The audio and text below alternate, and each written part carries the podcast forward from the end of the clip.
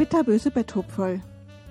Der Vorlesepodcast mit Kurzkrimis, geschrieben und gelesen von Andrea Revers.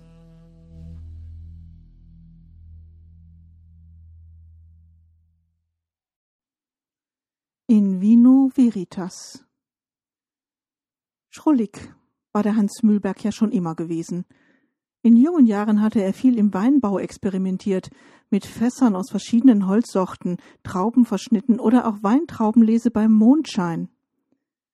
Eine besondere Schnapsidee? Die Produktion eines Jahrhundert-Sherrys, den er mehrere Jahrzehnte im neuen Betontank reifen lassen wollte. Und wehe, jemand wollte an den Tank. Irgendwann gaben es die Mitarbeiter auf, ihn darauf hinzuweisen, dass Sherry in einem offenen Fass gelagert werden muss. Das war so eine typische Familienanekdote, der sture, unbelehrbare Onkel. In den letzten Jahren verschlimmerte sich sein Zustand. Der alte Winzer verließ den Weinkeller kaum noch, saß stundenlang auf einem Fass vor seinem Experimentiertank und sinnierte vor sich hin, sprach mit sich selbst und haderte mit dem Schicksal. Eigentlich war's für alle eine Erlösung, als er nachts einen Schlaganfall bekam und seine Putzfrau ihn morgens tot im Bett fand. War doch ein schöner Tod. Und 81 Jahre war ja auch ganz schön alt. Zumindest in den Augen des 32-jährigen Großneffen Willi. Bei der Beerdigung war das ganze Dorf auf den Beinen gewesen, denn Mühlberg war durchaus ein geachteter Mann, wenn er sich auch mit seiner Entscheidung vor 15 Jahren, sein Weingut nicht an die Supermarktkette zu verkaufen, keine Freunde gemacht hatte. Damit war das Projekt Supermarkt inklusive Parkplatz vom Tisch.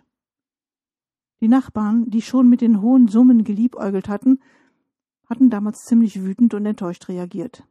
Doch heute waren die meisten dankbar, dass der alte Mühlberg damals so stur geblieben war. So hatte sich der alte Dorfkern weitgehend erhalten und der Tourismus boomte in dem kleinen Weinörtchen an der Ahr nicht schlecht.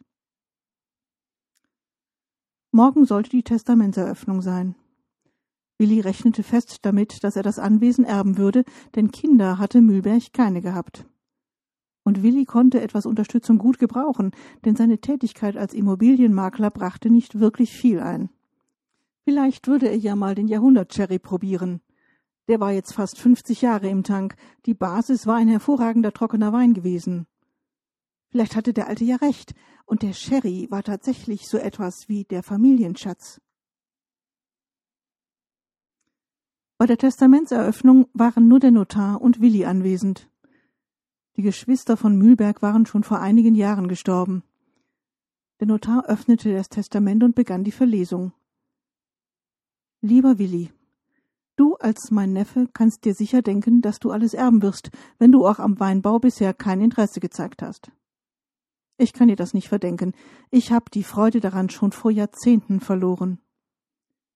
Im Gegensatz zu dir hatte ich allerdings keine Alternative denn du musst wissen, dass ich am 5. Mai 1962 Otto Maurer getötet habe.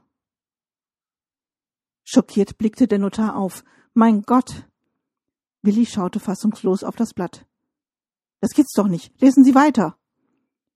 Und der Notar fuhr fort. Lass mich das erklären. 1942 war ich 13 und sehr verliebt in Sarah. Sarah Rosenstiel war 16 und wunderschön.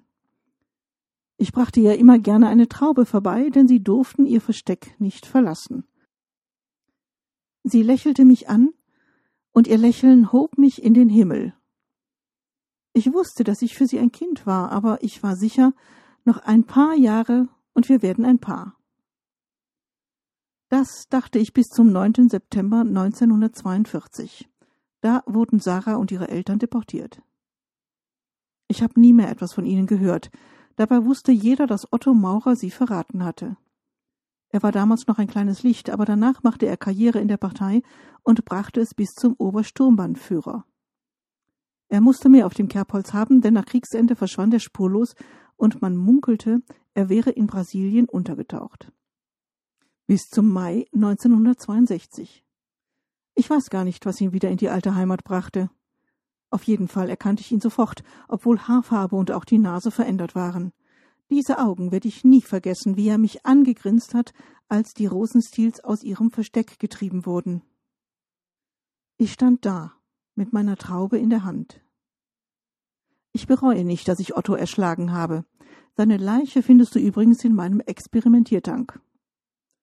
Auf den Jahrhundert-Sherry brauchst du also nicht zu spekulieren. Otto hat mein Leben zerstört. Er hat mir nicht nur Sarah genommen.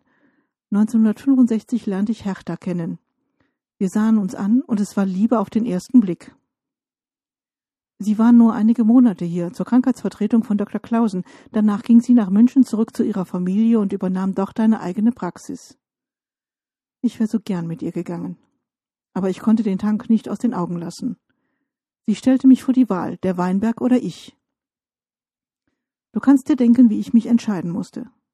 Ich habe nie wieder eine solche Frau getroffen. Otto hat mir die Liebe genommen, und er nahm mir auch die Freiheit. So gern hätte ich das Anwesen verkauft. Ich war es so leid, die Trauben, der Keller, der Tank. Ich wäre so gerne gereist, hätte die Welt gesehen. Ich habe immer von der Karibik geträumt. Stattdessen war ich fest an Otto gebunden.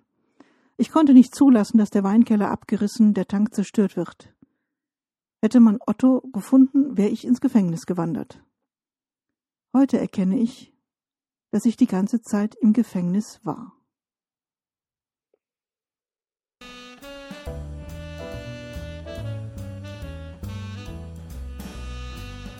Das war ein bitterböses Betthupferl von Andrea Revers.